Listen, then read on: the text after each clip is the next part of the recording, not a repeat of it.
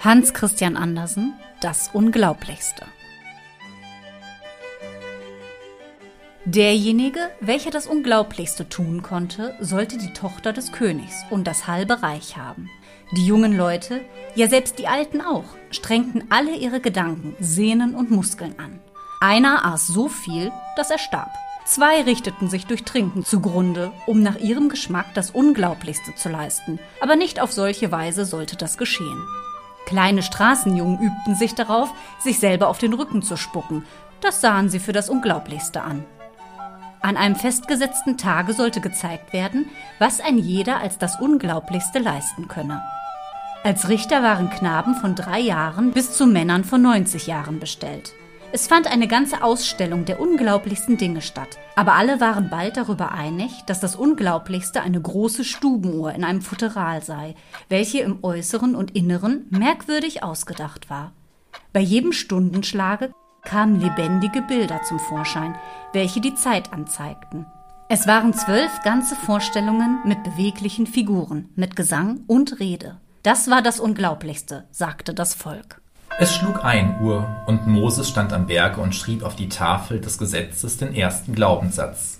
Es ist nur ein einziger und wahrer Gott. Es schlug zwei Uhr, da zeigte sich der Garten des Paradieses, wo Adam und Eva sich fanden, glücklich beide, ohne auch nur einmal einen Kleiderschrank zu besitzen, aber den brauchten sie auch nicht. Mit dem Schlage drei erschienen die heiligen drei Könige, der eine kohlschwarz, aber dafür konnte er nichts, die Sonne hatte ihn geschwärzt. Sie kamen mit Räucherwerk und Kostbarkeiten.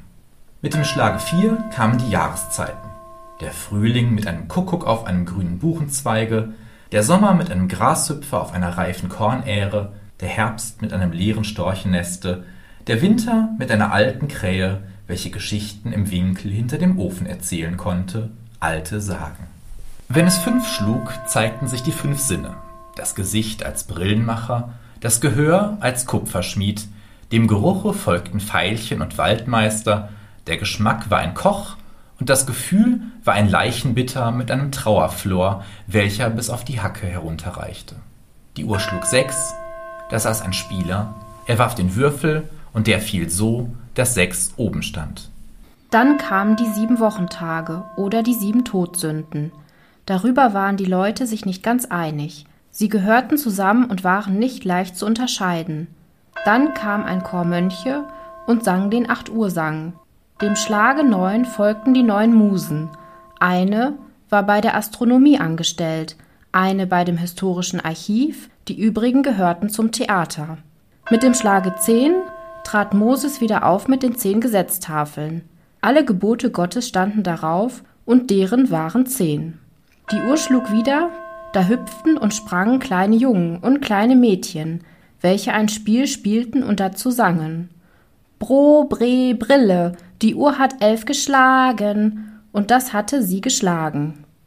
Jetzt schlug es zwölf, und der Nachtwächter mit Mantel und Morgenstern trat vor und sang den Vers des alten Nachtwächterliedes. Es war um die Stunde der Mitternacht, da ward der Erlöser geboren.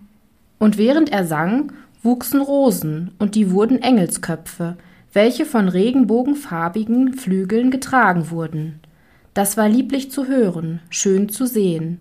Das Ganze war ein unvergleichliches Kunstwerk, das Unglaublichste, sagten alle Menschen. Der Künstler war ein junger Mann. Er war herzensgut, fröhlich wie ein Kind, seinen armen Eltern hilfreich. Er verdiente die Prinzessin und das halbe Reich. Der Tag der Entscheidung war gekommen. Die ganze Stadt war im Festkleide, und die Prinzessin saß auf dem Throne des Landes, welcher neu gepolstert, aber dadurch doch nicht bequemer und behaglicher geworden war. Die Richter ringsumher blickten pfiffig auf den mutmaßlichen Sieger, welcher froh und freudig dastand. Hatte er doch das Unglaublichste geleistet.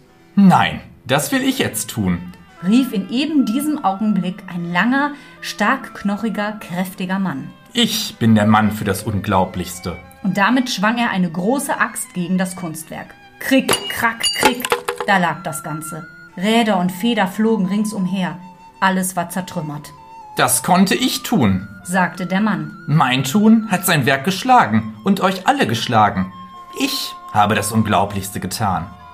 Ja, solch ein Kunstwerk zertrümmern, sagten die Richter. Ja, das ist das Unglaublichste.